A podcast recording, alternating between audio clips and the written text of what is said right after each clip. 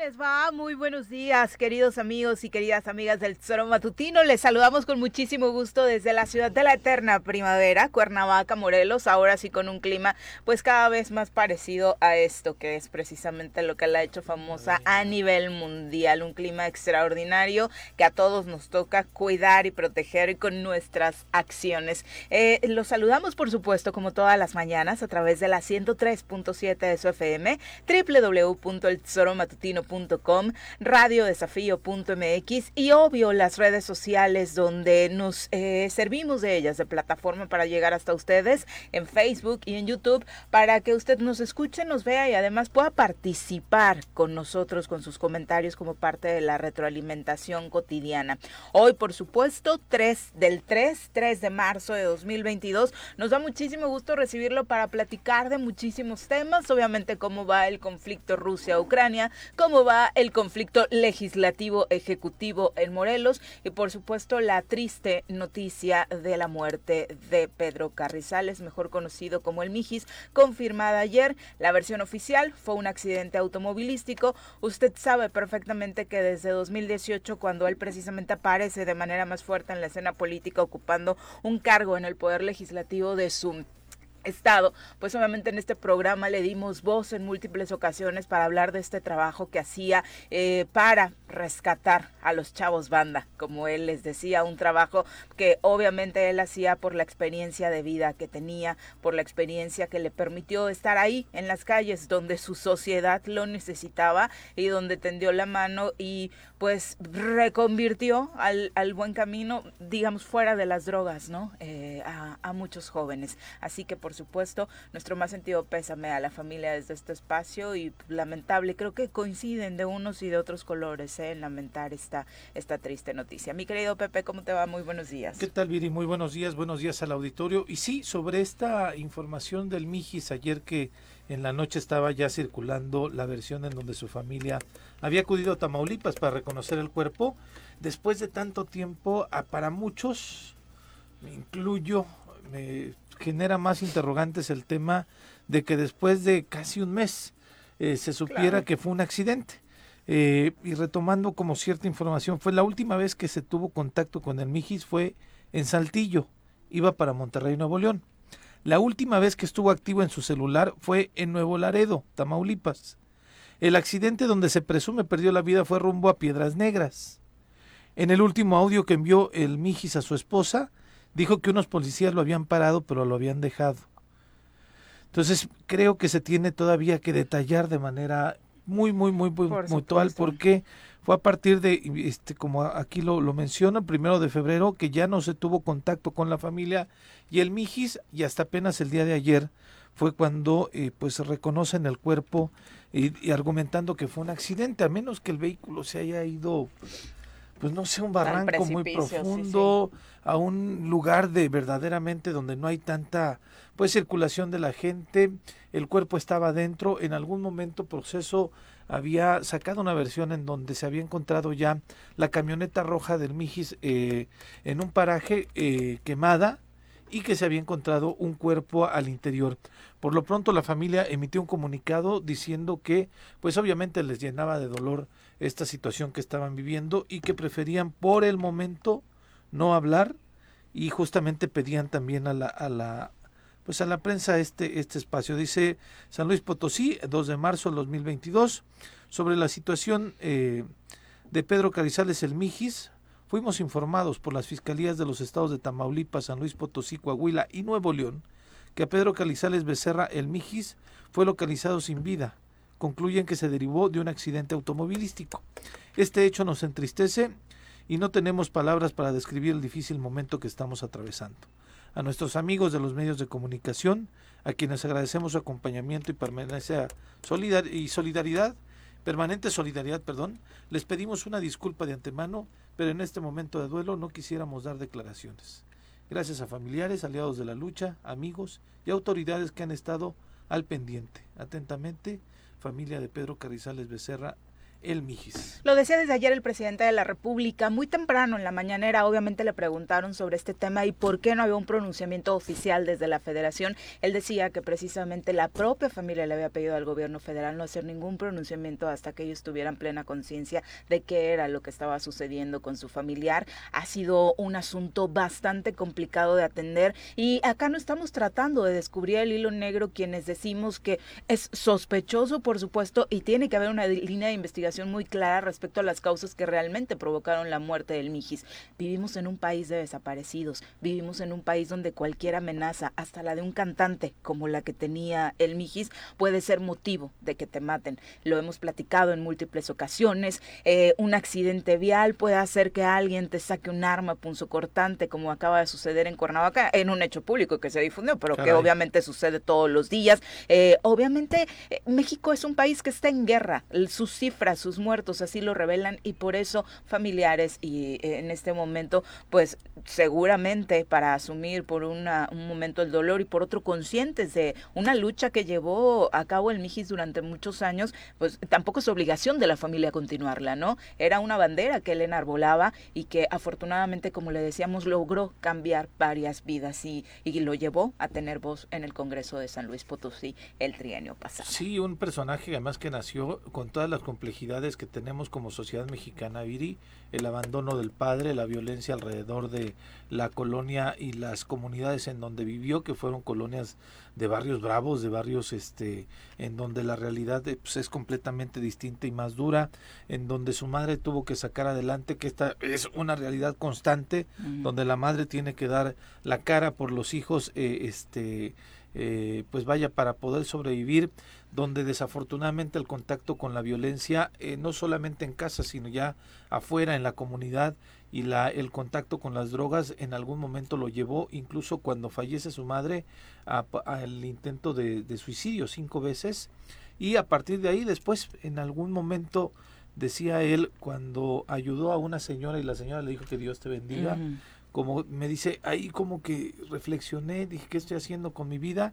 Y fue un hombre que se reconcilió con su vida misma y se reconcilió con la sociedad y empezó a hacer un trabajo y a dedicar su vida justamente para, para la sociedad y que fue más visible desde luego a partir de tener esta investidura como diputado local de Morena en San Luis Potosí y que además gracias a este hecho también el que él fuera un personaje como él eh, fuera diputado local también fue inmediatamente objeto de críticas, objeto de, de discriminación, objeto de señalamientos, que cómo era posible que un hombre que había porque además incluso estuvo en la prisión, que pueda ser diputado, ¿no?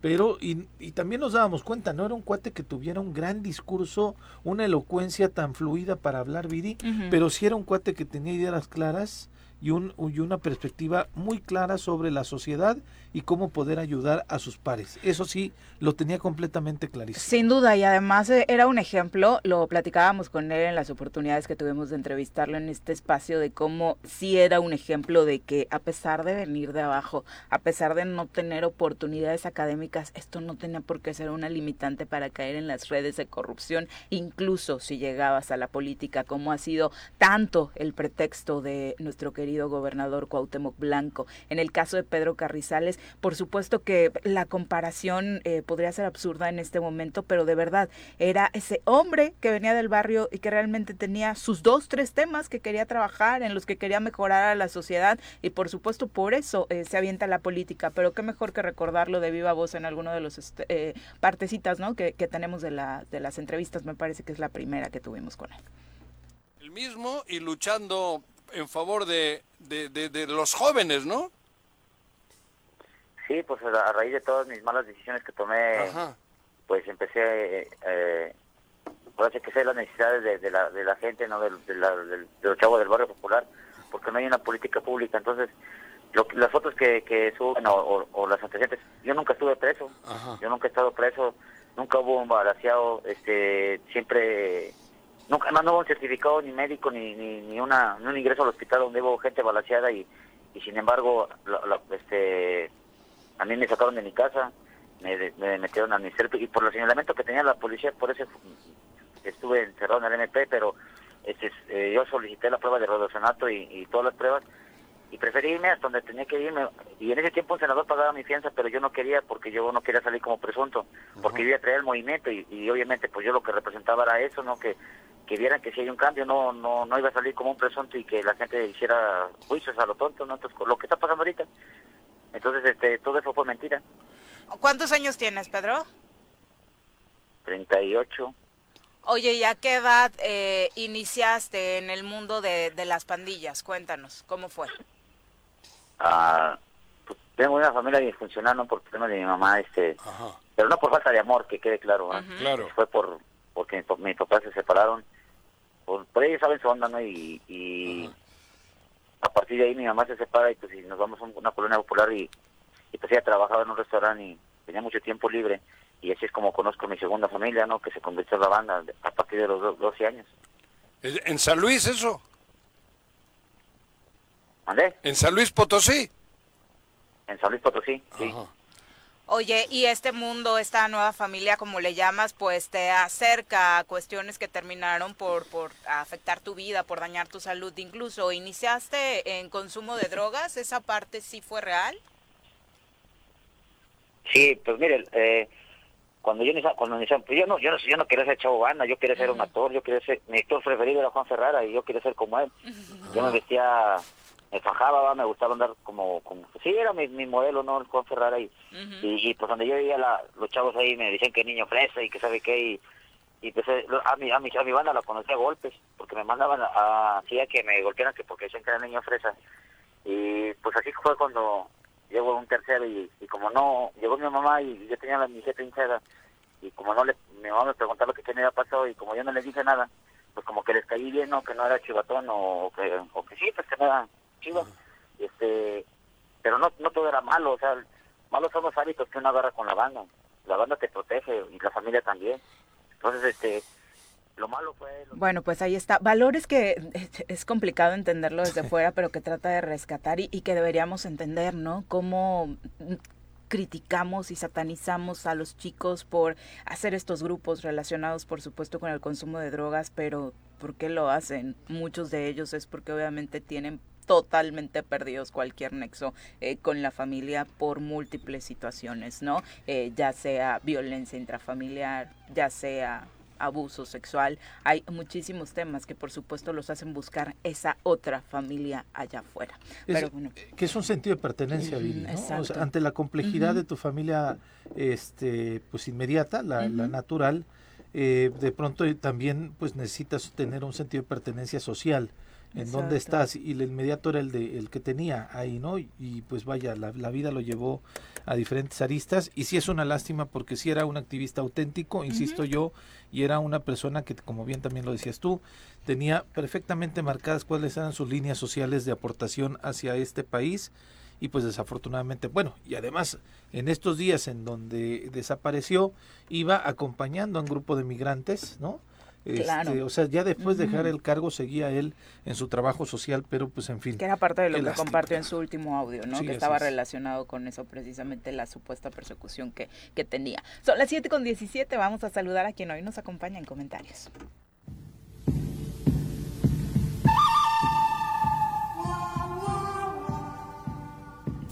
Partiendo desde la ex hacienda, pasando por la parada del 84 y cruzando el puente del pollo, llega Carlos Caltenco a la cabina del choro matutino.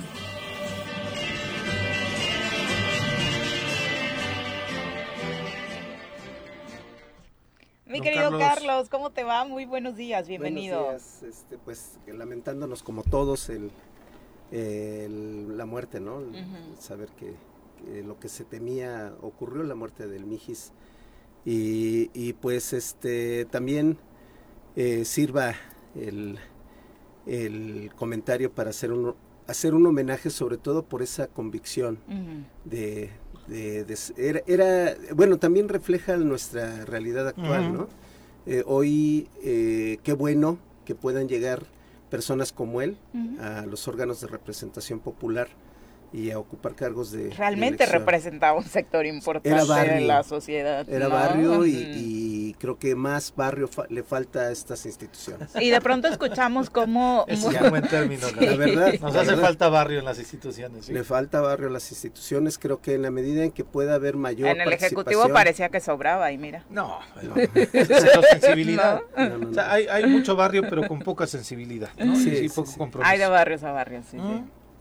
Y bueno, decíamos también una de las cosas que, que enarbolaba, y estamos poniendo estos ejemplos pues porque es parte de lo que estamos viviendo en Morelos también. Cuando llega a San Luis Potosí, pues obviamente le pusieron el pie muchas veces, ¿no? obviamente la clase política lo veía de cómo tú vas a venir a legislar, ¿no? Eh, narró en múltiples ocasiones de cómo no convocatorias a, reuniones para tomar decisiones importantes, incluso el propio eh, partido, instituto político por el que llega, él decía, pues me, veía feo en algún momento, pero con trabajo es como logró sacar adelante estos tres años en el Congreso de San Luis Potosí y me parece que cualquier tipo de discriminación se evidencia, se dice y aparte se supera, ¿no? Cuando estás ocupando un cargo público precisamente para que esto sea ejemplar y no solo te pones a llorar y a ponerte en plan de víctima, ¿no? Así es, este y sobre todo su continuidad como activista social. Ya había salido de la legislatura en septiembre pasado y no por eso dejó de, de participar. Porque era por convicción su trabajo, ¿no? Es, precisamente eso, no, se disfrazó de barrio para ocupar un cargo, no utilizó a los chavos banda para que lo apoyaran durante campaña, era algo que con el Congreso o sin el Congreso iba a seguir haciendo, ¿no? Decías ahora hasta incluso ayudando a otros sectores como los migrantes. Sí, los migrantes, la comunidad LGTB, o sea, fue el MIGIS fue fundamental para que se aprobara ya el matrimonio igualitario, igualitario, igualitario. este muchos amigos, amigas activistas de San Luis Potosí ayer en sus redes sociales cómo se lamentaban y le hacían ese justamente reconocimiento. El tema de las mujeres también lo tenía este completamente claro, era un tema que estaba impulsando de manera directa, por eso se lleva la confrontación con este cantante, con Lalo Mora, con Lalo Mora, en donde además en el evento de Lalo Mora lo levantan y acusan que este le dan una golpiza y que era a partir de que no se tenía que meter con él. Este está volteando mucho a Morelos también con el tema que estamos viviendo acá.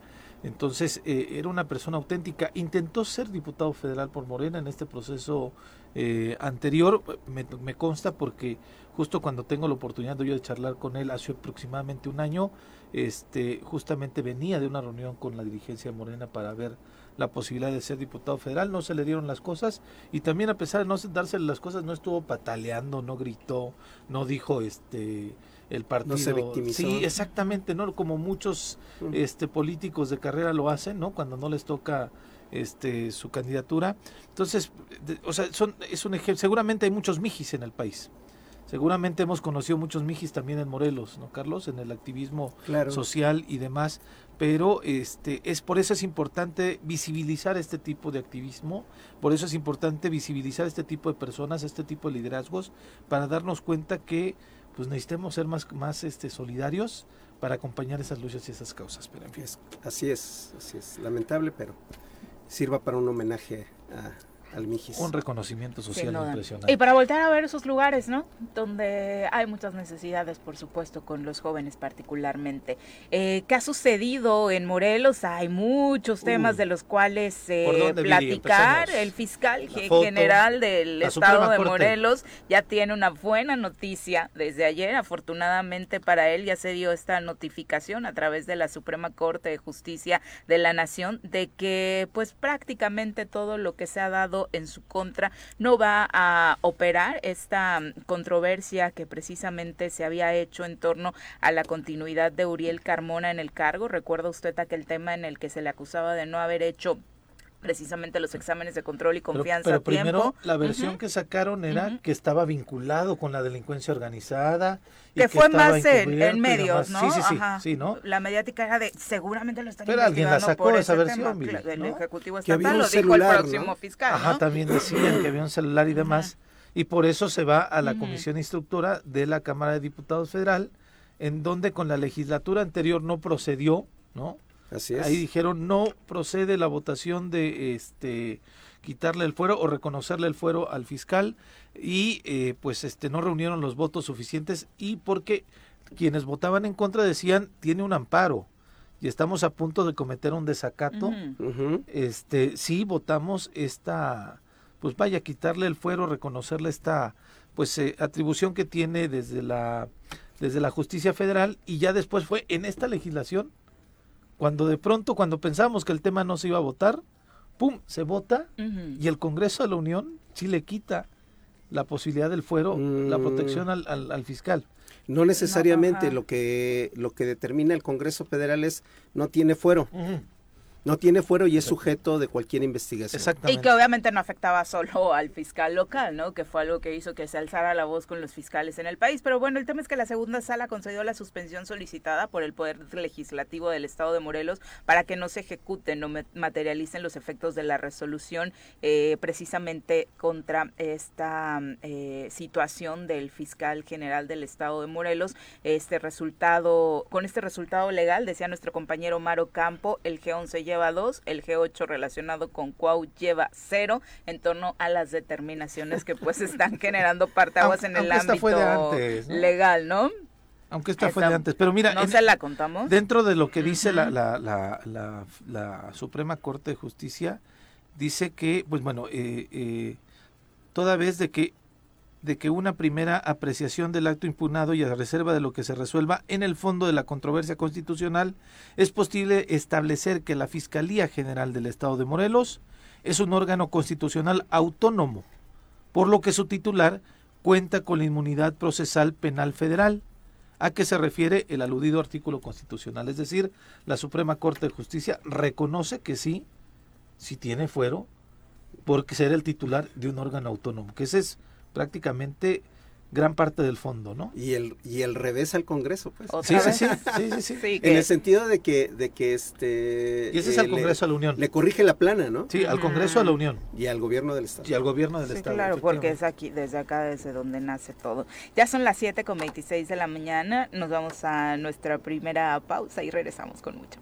7 con 30 de la mañana, muchas gracias por continuar con nosotros. Le decíamos, son varios temas que a nivel local hay que continuar analizando. Este que le comentábamos de la Suprema Corte de Justicia de la Nación, que de entrada, bueno, ya no tendrá ese argumento del fiscal general del Estado de Morelos como distractor y es hora, por supuesto, de enfocarse ahora sí, sí estaba al 99 al 100% en las actividades que competen a la justicia en la entidad. Eh, otro tema Le pues faltaba uno para estar al 100. sí, es que por más que digas que no, estar tambaleando, mm, eh, y pongo 99 porque era lo que él nos había compartido acá en, en cabina, ¿no? La verdad es que yo creo que un poquito de porcentaje más tenía cuando traes tremendo problemón atrás, ¿no? Eh, el, el, otro tema fue esta fotografía que causó revuelo en redes sociales, compartida por Rabindranath Salazar Solorio, subsecretario de Gobierno del eh, Gobierno Federal, valga la redundancia, de que señalaba que se reunió con diputados locales de Morelos. Su tuit dice, el diálogo entre autoridades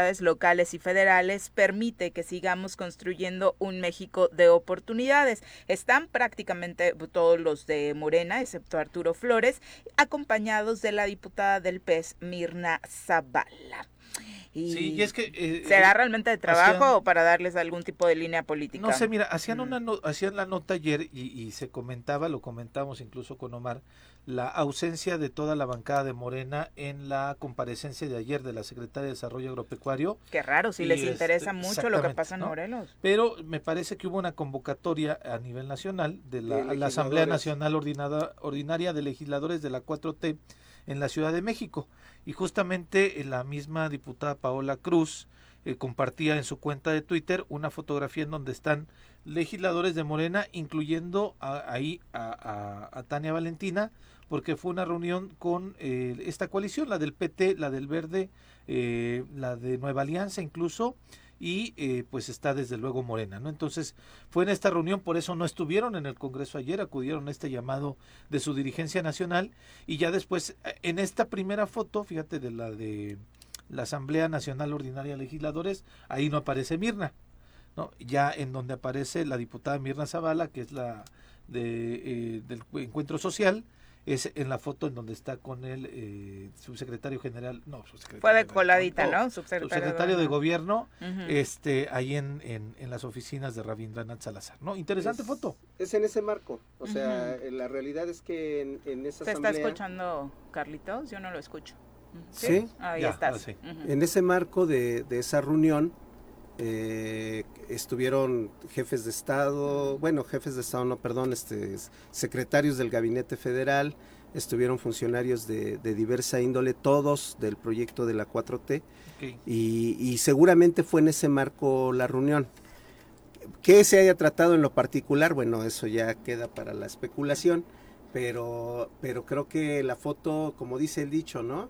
La imagen este, dice mucho y, también el alcance que tiene la foto. Sí, desde luego, desde luego porque además no recuerdo yo una fotografía con la legislatura anterior del subsecretario Rabindranath Salazar, eh, no recuerdo yo otro momento en donde él mismo haya tenido un acercamiento con, este, ni, siquiera con los diputados federales de Morelos en la anterior legislatura.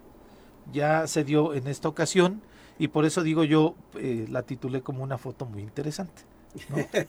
Es una foto muy interesante. refleja, refleja claramente lo que eh, muchos decimos, hay acuerdo. Hay acuerdo. ¿De qué? hay acuerdo. hay acuerdo porque tiene que ver eh, con el respaldo que de manera incondicional está dando la fracción parlamentaria de Morena al gobernador y ya con una intervención más directa del subsecretario Rabindranath en los asuntos del Estado de Morelos. Eso es lo que comunica la De manera más pública. Más pública. exacto. como que el primer trienio estuvo vetado de, de participar. Pues ya se tomaron ellos también la foto, ¿no? Y a partir y ahí de ese empieza momento, precisamente el acuerdo. exactamente, la foto del gobernador con el subsecretario de gobierno. Vamos a saludar ahora a nuestro compañero Omar Ocampo, a quien recibimos con muchísimo gusto a través de la línea telefónica. Ayer eh, fue la comparecencia de la titular de Desarrollo Agropecuario en el Congreso del Estado de Morelos, Katia Isabel Herrera Quevedo. Esto sí pudo llevarse a cabo y se aprovechó precisamente para platicar de diferentes temas como esta que podría generar la crisis de cerdos morelenses. Y no hablamos de políticos, ¿eh? Omar, buenos días. ¿Qué tal, Viri, Pepe, eh, Carlos Taldentenco? Buenos días. Los ganaderos de la entidad están en alerta ante la inminente llegada de la fiebre porcina africana, aunque por ahora este virus abunda en el continente asiático, ya llegó a América, en el país de Haití, por lo que los productores prevén que tarde o temprano llegará a nuestro país. En Morelos la producción de cerdos es de entre 100 mil y 110 mil cerdos al año los que resultarían afectados, así lo ha dicho el gerente y coordinador de la Asociación de Porcicultores, Fernando Aguirre Acevedo. El medio en que podría llegar el virus sería mediante los migrantes haitianos que cruzan el país en busca del sueño americano que traen comida. Escuchemos al también coordinador del sistema porcino del estado de Morelos.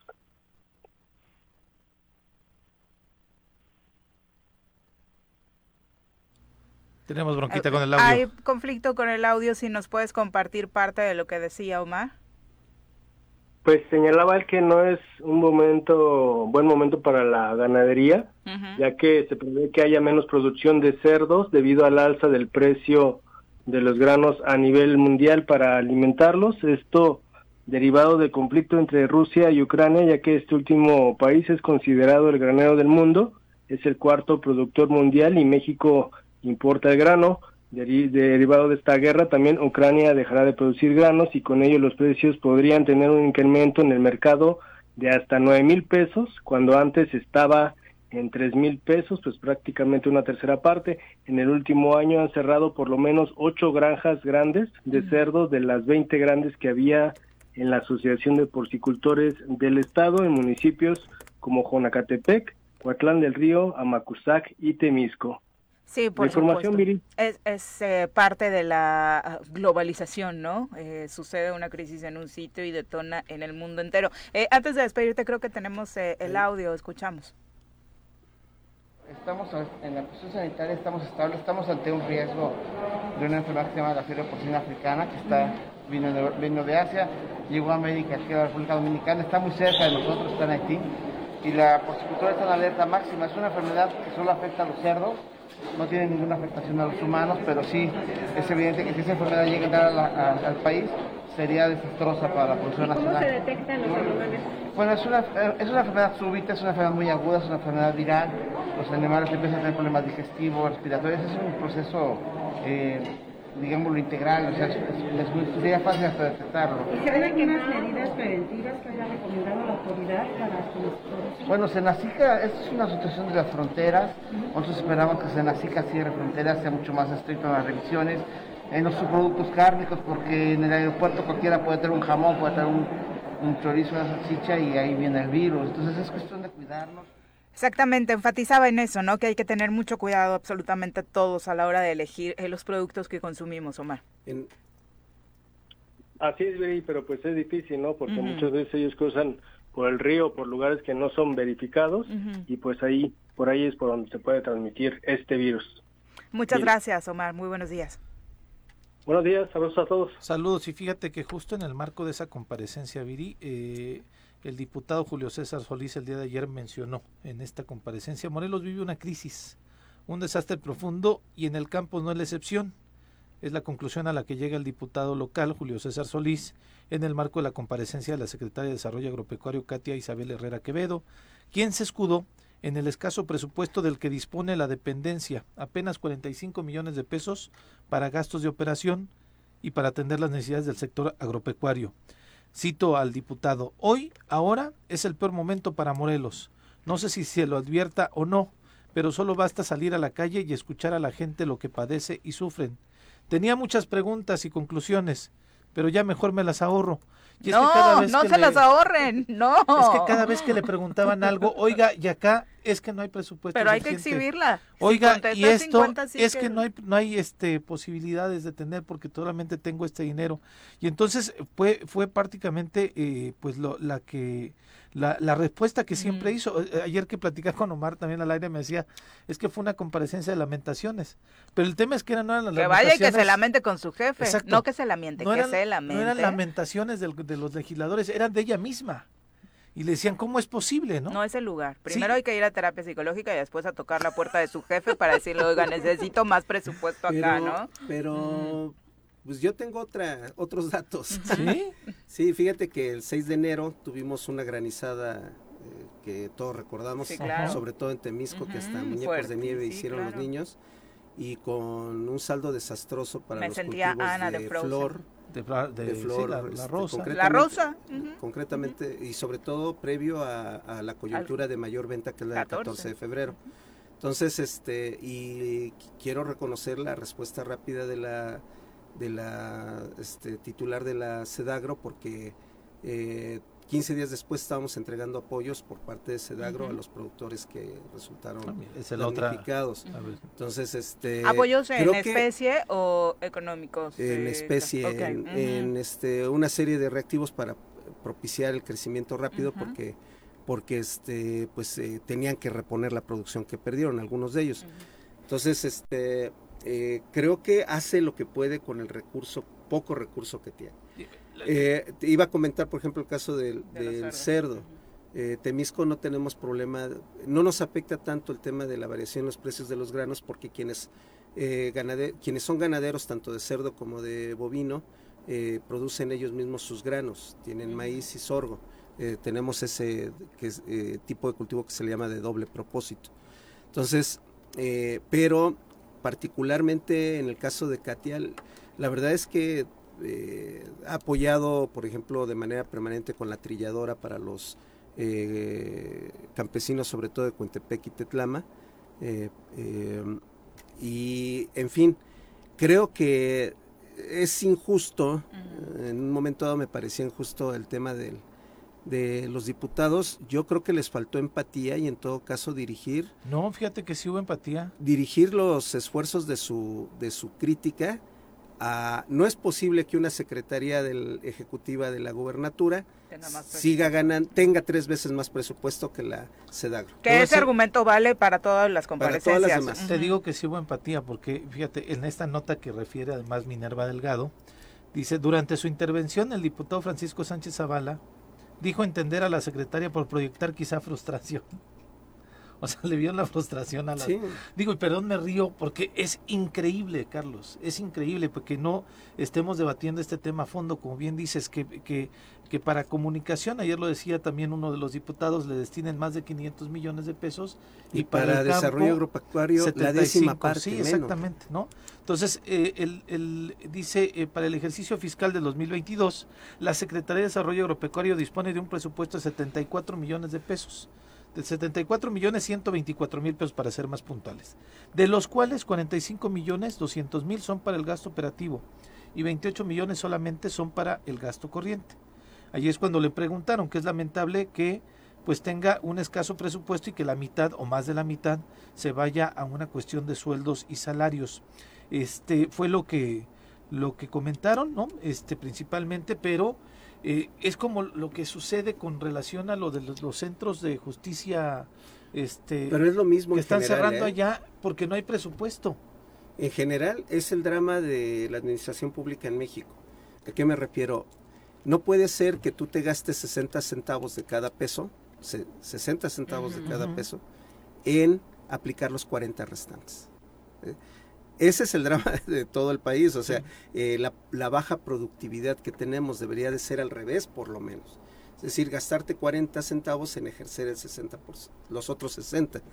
Eh, eh, ¿Por qué? Porque la gran, el gran grueso del presupuesto se va a gasto corriente, a nóminas, este, sobre todo y fundamentalmente a nóminas y prestaciones laborales. Que es donde urge hacer una depuración. Esa es una transformación que, que, está urgiendo el país. Creo que la, a nivel federal se está haciendo, pero se está malentendiendo.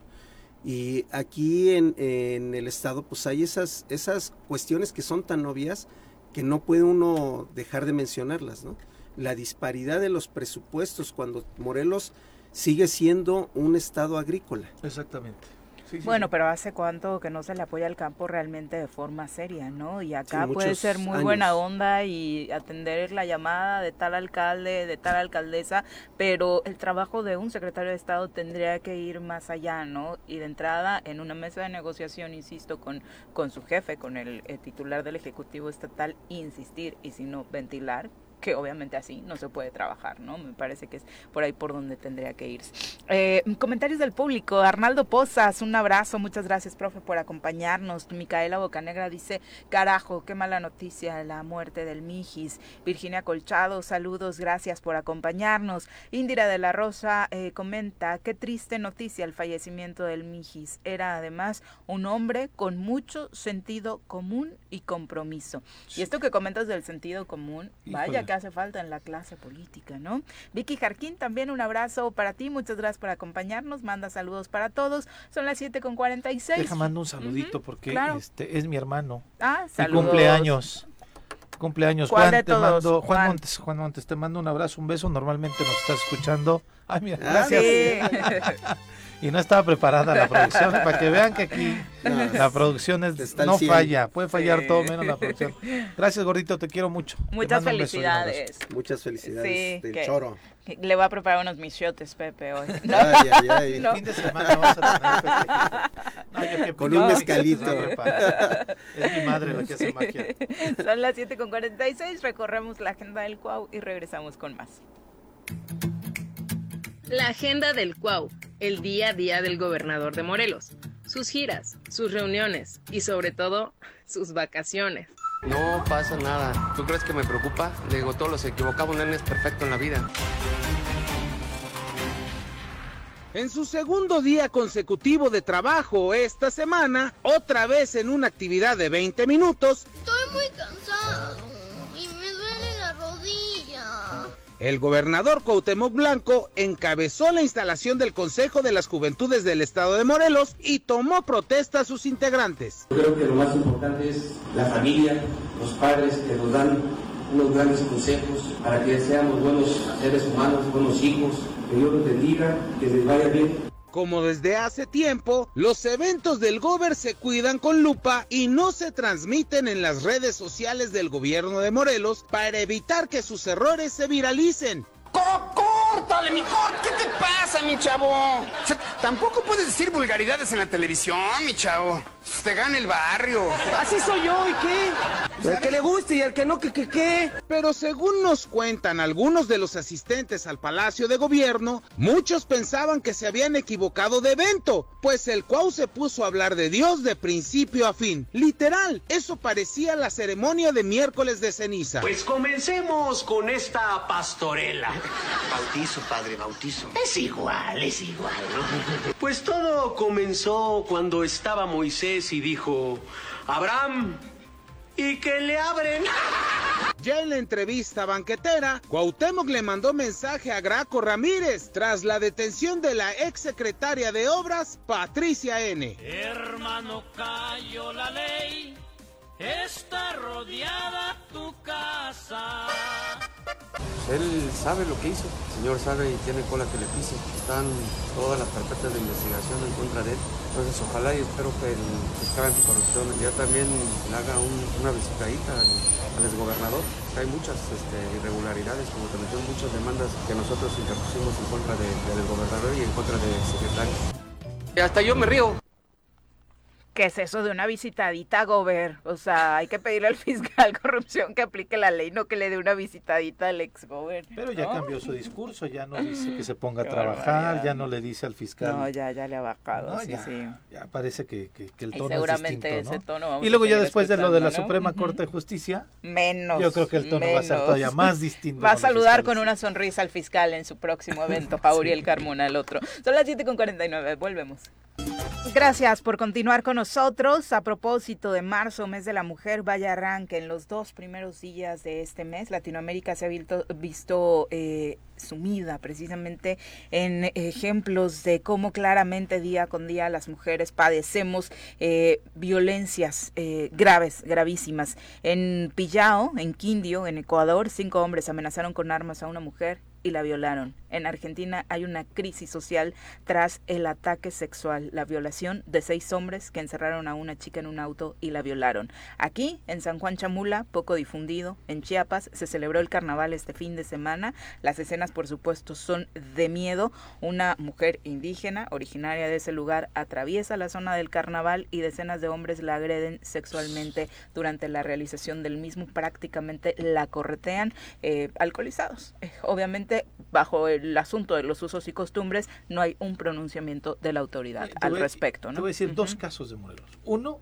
de una ah, amiga, eh, amiga de Zacatepec, narra cómo hace ejercicio normalmente por las mañanas, algunas veces por las tardes, y que en algún espacio de Zacatepec, cerca de la Corona, entrando al, Ujú, al entrando, municipio, ujú. va, eh, va corriendo y pasa un cabrón, perdón, un, sí, es que no hay palabras, cabrón. ¿no? ¿no? Sí, en la moto y le da una nalgada.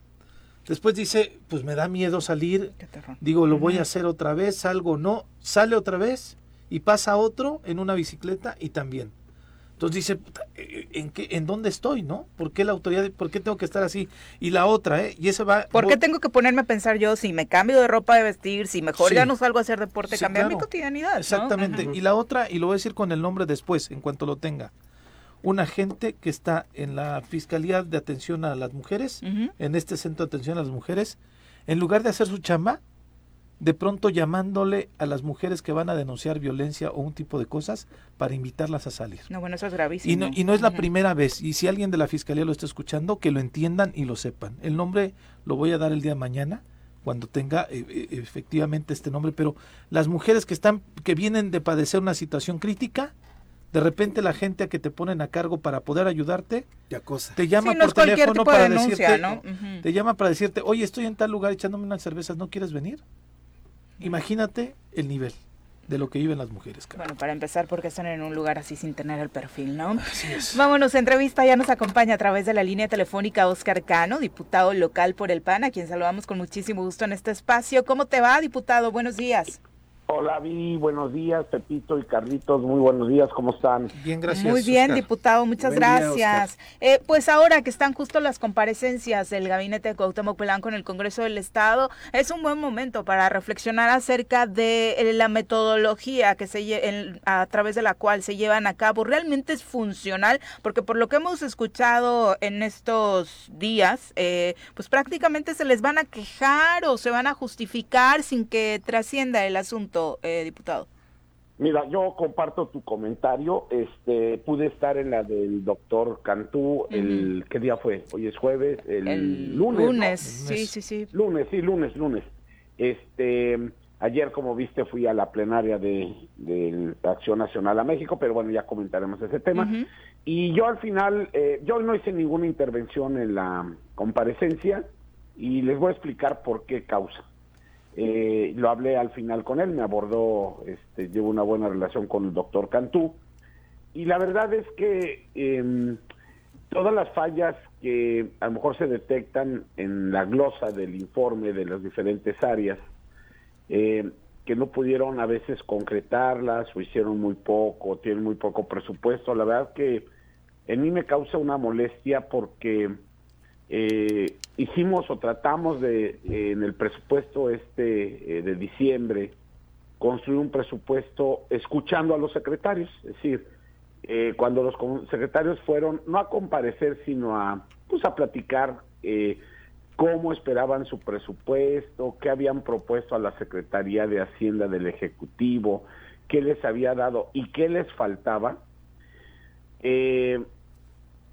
siento que no impulsaron esa parte, es decir, nosotros escuchamos, nosotros, como tú sabes, hicimos una contrapropuesta seria, 18 de los 20 diputados, para fortalecer si era en educación, si era en salud, si era en seguridad, si era la universidad, si era los municipios, etcétera, etcétera.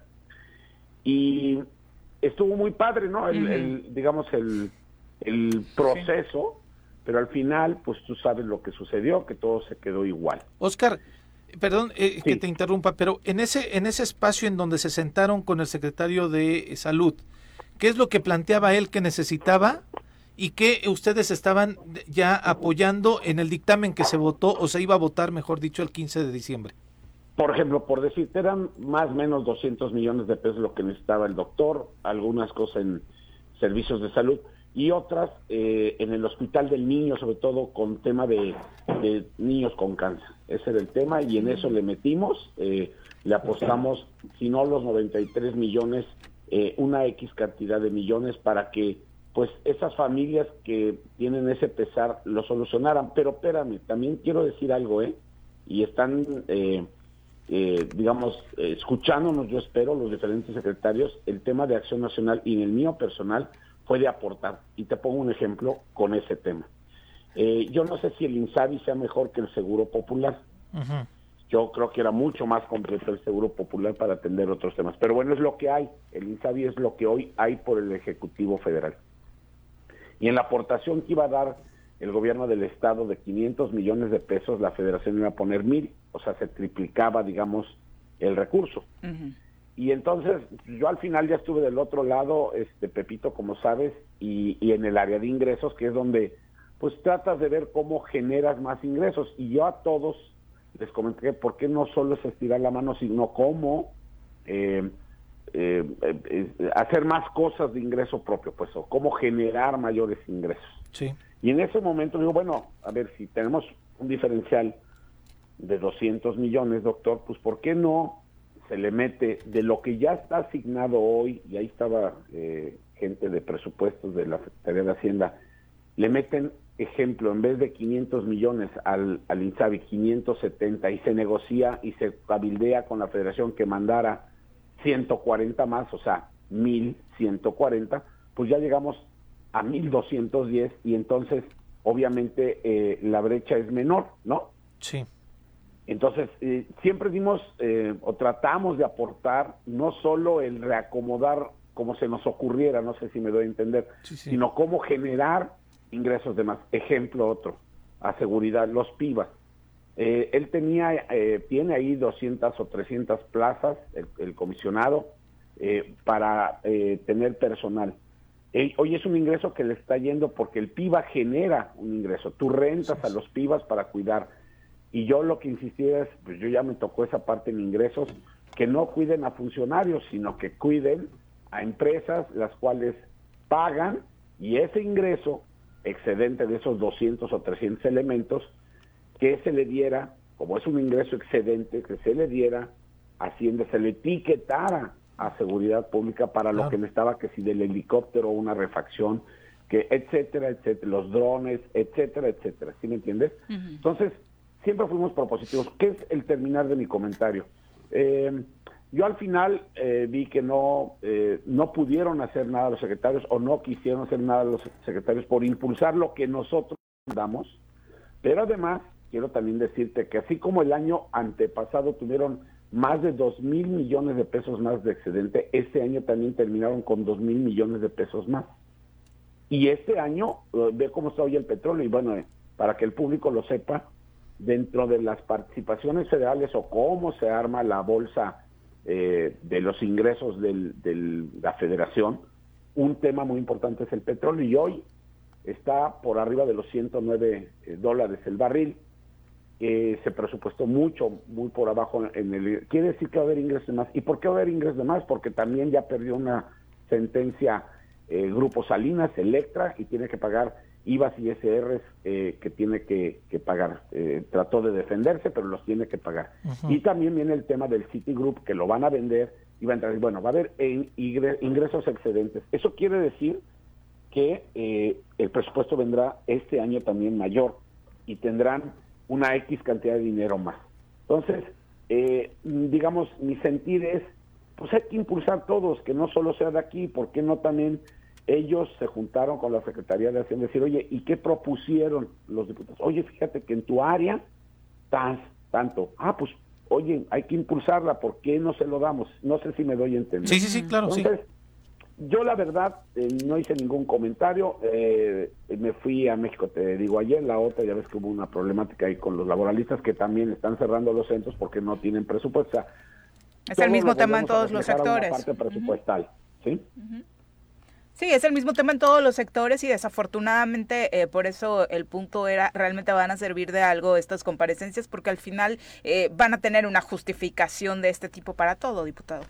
Así es, yo yo lo veo la verdad, la verdad, este eh, sin sin tema, de nada sirve ir, estar ahí, recibirlos, decirles, te lo contestan, ah, es que fíjate, por ejemplo ayer, ¿no? Lo del campo, fíjate, pues es que nomás tengo 76 millones, entonces pues no me alcanza, pues sí, pero ¿cómo le hacemos o cómo le tendríamos que haber hecho? Porque entonces el año que entra va a ser la misma cantaleta, ¿no? Exacto.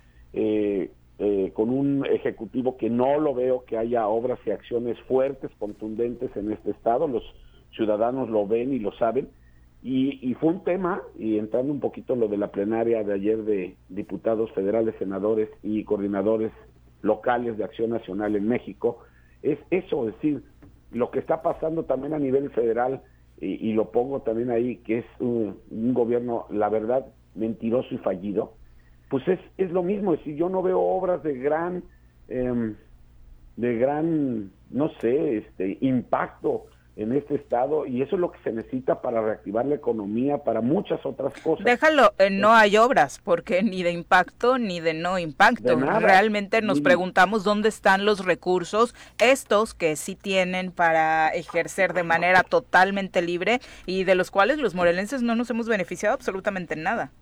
Así es, y tú sabes que nosotros queríamos muy fuerte impulsar a los municipios las leyes de ingresos hicimos un gran cabildeo para que sí salieran, había algunas voces que, que, no, no querían que salieran, pero también si no les dimos o no, no quisieron tener el 2.5, pues también ayúdalos hoy a los entrantes que detectaron algo y pueden tener un X ingreso, pues para que la gente, el pueblo de Morelos, de los diferentes municipios, pues sientan esas obras y ya será responsabilidad de los alcaldes que sí lo ejecuten y lo hagan, ¿no?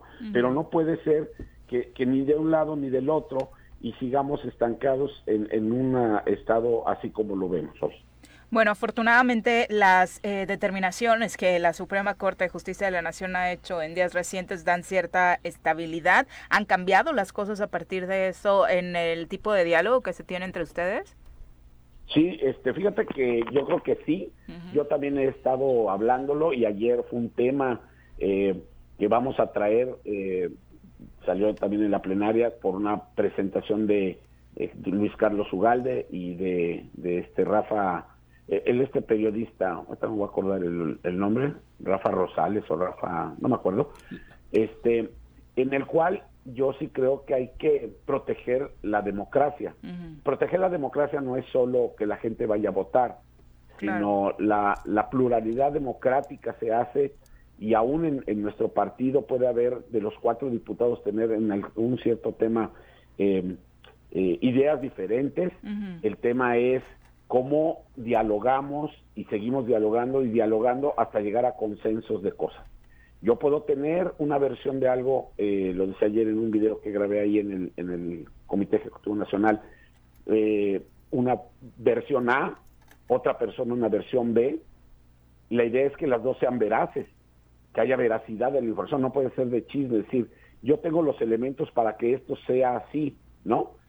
Y si hay una, eh, los dos tienen en realidad la parte A y B, entonces el resultado tiene que ser una C, ni una A ni una B, no polarizar, que es lo que está sucediendo no solo en el país, sino en muchos temas aquí. Entonces, yo insistiría en que tenemos que dialogar, tenemos que llegar a consensos, como lo hicimos con las leyes de ingreso, nos sentamos, tuve la oportunidad de hablar con gente del G8 y eh, convencerlos de que era lo necesario, y no por el tema Cuernavaca en lo personal, porque ellos también traían el tema de Cuautla o el de Jojutla, etcétera, ¿no? Es decir, yo creo que había como eh, encontramos coincidencias para apoyar esas partes y creo que lo pudimos conseguir. Entonces, esta resolución sí nos da que hoy tenemos la razón, pero también nos da que nos sentemos a dialogar y a volver a a lo mejor generar una estabilidad interesante en el Congreso del Estado. Que así sea, porque lo estamos esperando todos y todas. Eh, ¿Qué te van a parecer? ¿Vas a ir a las demás? Bueno, además también tienes un tema ahí de salud eh, que te ha eh, complicado poderte mover de manera pues tan tan tan libre como normalmente eh, pues lo podrías hacer. Pero ¿qué, ¿qué, esperas con las nuevas comparecencias? ¿Son ociosas? ¿Van a estar ahí? porque además, más que pensar en futuro, también hay que ver qué es lo que hicieron el año pasado, ¿no? Así es. Sí, sí estaré en las... Mira, por ejemplo, el día no fui al al siguiente día, la sesión duró ese lunes, eh, tuvimos la comparecencia a las 11 del doctor este, Cantú, y luego tuvimos sesión como desde una y media hasta las 10 de la noche, y también, pues obviamente no puedo tener la pata tanto tiempo ahí todavía abajo, ya está ahí en la última parte, gracias a Dios, de, de la, recuperación. De la recuperación. Y bueno, al otro día sí, este, no quise abusar porque sabía que el miércoles tenía que ir a México casi todo el día allá al Comité Ejecutivo Nacional. Entonces, eh, estaré intercalando, eh, estaré más de oyente, Pepito y Viri, este, se los comento así, porque no quisiera yo ni, ni que sintiera algún secretario que es personal, eh, algún comentario de lo, de lo que haría yo, sino más bien escuchar cuál es esa queja, si tiene que ver con lo que queríamos nosotros también definir, y entonces sí a veces en corto decir, oye, pues tú también ayúdame allá adentro a empujar el tema. O sea, ¿cómo le hacemos para que esté mejor el campo? ¿Cómo le hacemos para que esté mejor este y otro tema, no? Pero que ellos también hagan su parte. Sí, que, es importante eso, diputado, pero también me parece importante exhibir a quien no ha hecho bien su trabajo, ¿no? Que nos quede claro a todos eh, quiénes son, porque digo, ni siquiera los morelenses, contrario a lo que ha sucedido en otros sexenios, eh, conocen a quiénes son los encargados de cada sector en el gabinete de Cuauhtémoc Blanco, no aparecen.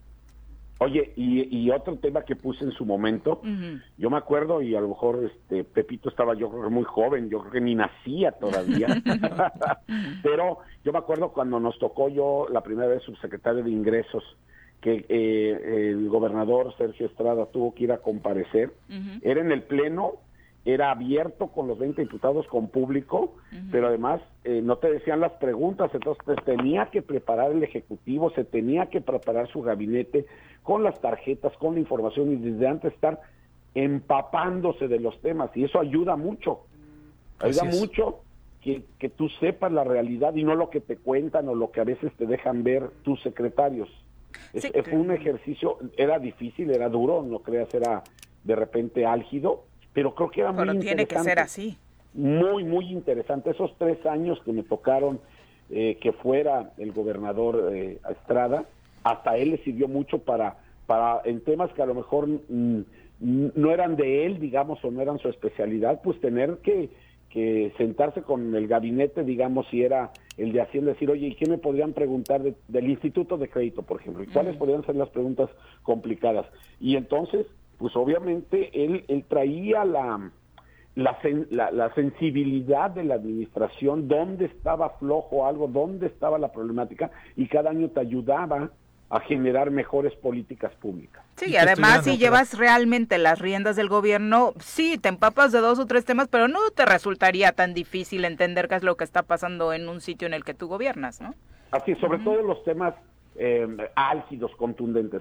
Yo creo que es una práctica que, híjole, ojalá se volviera a hacer, después obviamente lo entiendo, gobernador Adame no era del mismo perfil y ya nomás se mandaba el informe y así se hizo, digamos, en, en ley, en normatividad, y hoy a veces ni siquiera nomás se entrega, ni siquiera, eh, digamos, es más show, voy a decirlo así. Entonces, sí estaré eh, presente en algunas, Viri. Hoy eh, lleva almohadita porque va el doctor Cornejo, entonces supongo que no, es que, es que ¿qué, vas a escuchar cuando el doctor Cornejo... Oscar, a ver, dime que no. No, fue muy amigo de mi hermano en paz descanse, ¿verdad? que eran contemporáneos, yo lo estimo mucho, tiene su personalidad. Pues y también es un tema, pues la educación eh, importantísimo. Eh, traen broncas ahí, pues con los jubilados, que por supuesto. Con los de inglés.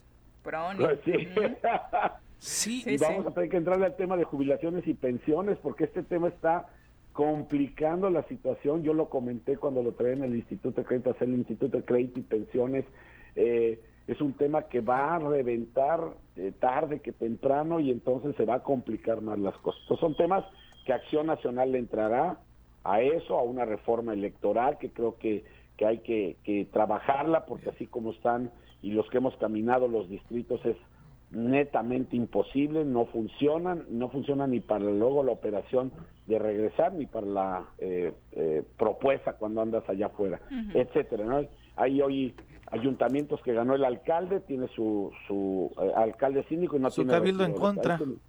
Hay que, yo creo que hay que, porque eso complica la gobernanza de la célula básica que es el municipio. Entonces yo creo que son temas, propuestas interesantes que sacaremos en Acción Nacional y que pues obviamente serán eh, no fáciles, son temas em, eh, delicados, pero creo que si hay la voluntad y yo creo que podemos consensar y tener esos más de 14 votos, creo que vamos a ir mejorando poco a poco lo que nos toca en el Ejecutivo, en el Legislativo. Esperemos que así sea. De la plenaria del PAN, ¿qué nos compartes como resumen? ¿Hacia dónde va pues el partido? Muy interesante. Eh, al final es la primera vez que hay una eh, reunión no solo de las dos cámaras altas, eh, el Senado y, los diputados federales, sino con los coordinadores de diputados locales tenemos una gran relación, tenemos grupos de WhatsApp, tenemos eh, con la Fundación Preciado mucha ayuda en iniciativas, porque habrá temas en los cuales la Cámara Baja la pretende, lo apoye la Cámara Alta y se tenga que venir al constituyente permanente que somos los diputados eh, eh, de los de los congresos locales. Entonces es una sinergia, es un amalgame de, de cuáles serían las agendas de acción nacional en estos años y cerrar filas, sobre todo siendo una eh, gran oposición, somos eh, la eh, fuerza número dos en el país y no lo menos en el Estado, somos la primera fuerza de oposición y eso tenemos que demostrárselo a los, a los ciudadanos que nos vean con propuesta, sí con aguantes, sí con, con esta sí pluralidad democrática, sí con dialogar, sí con lo que hemos sido Acción Nacional. Tenemos un gran legado como partido y creo que fue muy interesante el tema de ayer. ¿En Morelos van fluyendo mejor las cosas, Oscar? Sí, yo creo que sí. Este, al final yo también aprendiendo a ser coordinador, no es un tema que lo que, lo nazcas con él, pero además que que eh, tengas que incorporar a las diferentes personalidades, este, ver cómo son, sacar los temas en conjunto y después, obviamente me ha tocado trabajar mucho en este G11 o 12, como se llame, también eh, creo que pues ahí también tenemos una gran representación y, nos escuchan, hay temas donde tengo que eh, eh, decir hay que bajarle tantito, hay que abonar, es, es, es, un tema interesante, yo creo que en una parte en la que estoy aprendiendo también mucho, no solo en la representación de Acción Nacional, sino también cómo lograr equilibrar muchos temas que pueden tener razón un grupo u otro, eh, en mayor o menor cantidad, pero sí que vayan fluyendo y saliendo las cosas. Entonces, pues yo muy a gusto, regresando otra vez un poquito a la actividad, porque también estos mes y medio, casi dos meses, pues tuve que andar en este tema, pero, pero con mucho gusto ahí andamos. Muchas gracias, Oscar. Muy buenos días. Gracias, Pepito. Muchísimas gracias, Diri. Hasta luego. hasta luego. 8 con 17. ¿Querías hacer algún apunte? No. Eh, No, yo, yo sí, o sea, que es parte como de- del audio que tenemos ahí, que los diputados le digan a los secretarios, déjense ayudar, o díganle al gobernador cómo le podemos ayudar, es verdaderamente alarmante. que era parte Y de lo que decía Julio César Julio Solís y César, que exacto. escuchamos y, y Si tenemos el audio en el tema. de Julio Ujú. César para, para ver en qué ánimo están. Y es que es preocupante que los, los secretarios lleguen a decir, es que no tengo dinero, no tengo presupuesto, cuando ya pasaron por un ejercicio de De- decirle de a los risa, no, diputados... no pueden "Por llegar con aquí", ese ¿no? argumento al Congreso, por Dios. Pero bueno, Escuchemos. esto es lo que decía Julio César Solís ayer. lo vamos a seguir viviendo aquí. Por eso la combino, la combino, le invito de manera respetuosa a que le ayuden al gobernador. Y nosotros desde aquí le extendemos la mano con mucho gusto para poder generar mejores beneficios para la sociedad, no para nosotros como políticos, como grupo parlamentario o como parte de un partido político. Muchos de nosotros aquí nacimos o llegamos hace muchos años. Y hoy, este, en este momento, es el peor momento de Morelos. No sé si usted lo advierta, si coincida o no, pero no hace falta más que salir a la calle y escuchar a la gente lo que padecen, lo que sufren. Es por eso que yo la verdad es que tenía pues, muchas preguntas y una serie de conclusiones que pues ya me las ahorro para no llegar más lejos, pero simplemente pedirle de manera respetuosa, pues, que le ayuden al gobernador, que le abran los ojos, que le digan la verdad de lo que está sucediendo en el Estado, en beneficio de Morelos. Es cuanto. Que le ayuden al gobernador. Primero que se ayude él, ¿no? Un poquito. Que se deje ayudar. Exacto, esa es la otra. que abra la puerta precisamente porque entiendo que también para los integrantes de su gabinete debe ser complicado en algunos casos, ¿no? Hacerle entender. Tendría otras cosas que comentar, pero me las ahorro como el Las diputado. prioridades que hay en Morelos. Son las 8 con 19. Vámonos a la agenda de López Obrador. Me canso ganso. Al carajo, la delincuencia. Fuchi, guácala. AMLO en la mira. Violencia, violencia y más violencia es lo que se vive en México. Sobre los desplazados, también ocasionados por la violencia del crimen organizado, el presidente afirmó que está buscando que las personas que han huido de sus pueblos regresen. Si se necesita ayuda a desplazados, a gente que está sufriendo, pues eso es parte muy importante de nuestro trabajo. Nada humano nos es ajeno. Y a pesar de las cifras rojas, AMLO insistió en que la violencia no se puede enfrentar con más violencia. No se puede apagar el fuego con el fuego, la violencia no se puede enfrentar con la violencia. En eso somos distintos y quieren resolver los problemas con el uso de la fuerza, con la violencia. Claro que yo sostengo abrazos, no balazos. En tiempos donde todos contra todos, en tiempos egoístas y mezquinos, en tiempos donde siempre estamos solos. Y para dar un claro ejemplo de quién era Felipe Calderón, en la mañanera se transmitió un mensaje de Humberto Moreira asegurando que el panista era partidario de asesinar a delincuentes. Y me dijiste en el trayecto, ¿qué piensa usted de estos castigos a secuestradores y narcotraficantes? Te dije, debe ser un castigo legal muy severo. Y tú me dijiste que por ti mejor deberían ser asesinados. Era la respuesta de un criminal como Victoriano Huerta. Eso eres, te pareces mucho a él. Un poco más frentón. Bueno, mucho más frentón que él, pero, pero más loco que Victoriano Huerta. Ya cálmate, Calderón. Cuando tomes, no tuitees. Y no puedes tomar solo una. Quiero beber otra mujer. Entonces te dije, ay, si quieres mi dinero. Y a propósito del mes de la mujer, Beatriz Gutiérrez Müller, esposa de López Obrador, refrendó el mensaje de que todas las mujeres de México son iguales. No escucharán de mí algo distinto, ya lo he dicho en varias ocasiones. Todas las mujeres de México somos iguales. No hay distingos, no hay primeras, no hay segundas, no hay terceras, no hay cuartas. Todas somos iguales. El que se aflige se afloja. Hay quien obviamente este mensaje que te, se transmitió ayer eh, de Moreira en la mañanera lo tomó como, bueno, ¿quién le va a creer a Moreira, no? Pero al final, como siempre decimos, quédate con el mensaje, no lo discrimines por el mensajero, ¿no? Y creo que esta parte que describe la personalidad de Felipe Calderón, ¿a quién le resultaría difícil de creer que ese dicho haya salido de su boca, no? Y, y bueno, pues llevamos 13, 14 años en esta guerra absurda, Sí, sí, que sí. se comenzó por razones absurdas de legitimación de un presidente que, que llegó a todas luces Con unas elecciones cuestionadas. ilegítimo. Exactamente. Y bueno, supongo que Margarita Zavala también le prestó atención, porque en toda la narración que hizo de esa visita de Felipe Calderón a Coahuila, hay un momento en el que narra que subió a la habitación con ella. ¿Qué tal? Y no era Margarita. Vámonos a pausa. Chismecito en la mañanera. ¿Qué tal. Volvemos.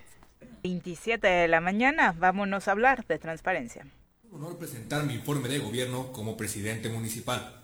Hemos pavimentado 32 calles y colocado Oye, eso no es cierto. En toda mi colonia no hay luz y menos agua. Sí, tu alcalde miente. Los de Morelos Rinde Cuentas dicen que en este municipio se han desviado recursos. Voy a buscar esos datos. Transparencia sí o sí, para construir mejores gobiernos.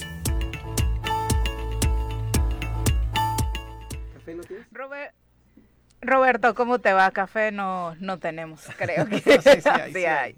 Buenos días, Roberto. Roberto. Buenos días, Ah. Viri. Hola, Viri. ¿Me Hola, hola, ahí ya te Hola. escuchamos, Roberto. Muy buenos días, Hola, ¿cómo hola. estás? ¿Nos escuchas? Buenos días, Viri. Sí, ¿ustedes me escuchan a mí? Sí Perfecto. escucho. Buenos días, Viri, Perfecto. Carlos. Oye, y qué bueno que nos escuchas bien, porque antes de entrar de lleno a tu sección y obviamente por alusiones personales, no sé si escuchaste ayer la participación del exdiputado Pepe Casas en este espacio. Sí, sí, así es. Sí, la escuché. Y la verdad es que eh, sería importante compartirle al auditorio y esta oportunidad que obviamente siempre eh, tenemos en este programa de, si gustas, dar tu versión, compartir exactamente bajo la premisa de que decía el diputado de que pues hay intereses detrás de ti que están haciendo que realices este tipo de investigaciones como en las que se señala que pudo él y la exdiputada Ana eh, Guevara. Guevara eh, haber Sí. eh, cambiado, precisamente desviado recursos del sismo. Sí, bueno, pues mire, creo que Morelos Rinde Cuentas desde que inició en 2016 ha sido claro en lo que realiza, en lo que estudia, en lo que investiga. Desde que iniciamos, nuestro sitio web eh, cuenta con información de quiénes son los miembros de, de nuestro consejo, quiénes somos los investigadores, tanto su servidor como Vera Cisniega. Eh, hemos estado presentando desde entonces información del Congreso, lo que nos han permitido conocer y, difundir, nos ha costado mucho trabajo, no nada más del Congreso, sino de muchas instituciones, obtener la información. Nos hemos encontrado con, con instituciones, con funcionarios que sí les interesa transparentar, pero también con muchos otros más que no. En el caso del Congreso, ha habido una gran resistencia para transparentar no nada más eh, la- las legislaturas que van en turno, sino las anteriores. En el caso, por ejemplo, de la 53 legislatura, definitivamente no hemos podido obtener nada de información porque se llevaron computadoras, se llevaron archivos, no dejaron nada. Creemos que hay formas de obtener información a través de bancos, pero eh, aún así no hemos podido obtener información. Llevamos ya incluso cuatro años con quejas en el IMIPE que no se han terminado de resolver, eh, que no hemos tenido información. En la anterior legislatura, en la que participaron los legisladores que mencionan, eh, sucedió lo mismo. No obtuvimos prácticamente nada de información, ni de manera general del Congreso, ni eh, de manera particular, porque también hacemos solicitudes eh, pidiendo información de los gastos y el, ej- el ejercicio de recursos de cada uno de los legisladores. Nos encontramos, por ejemplo, con cuatro legisladores que sí transparentaron alguna parte de los recursos que tuvieron para gestiones, pero la mayoría de ellos no ha entregado la información, continúan las quejas.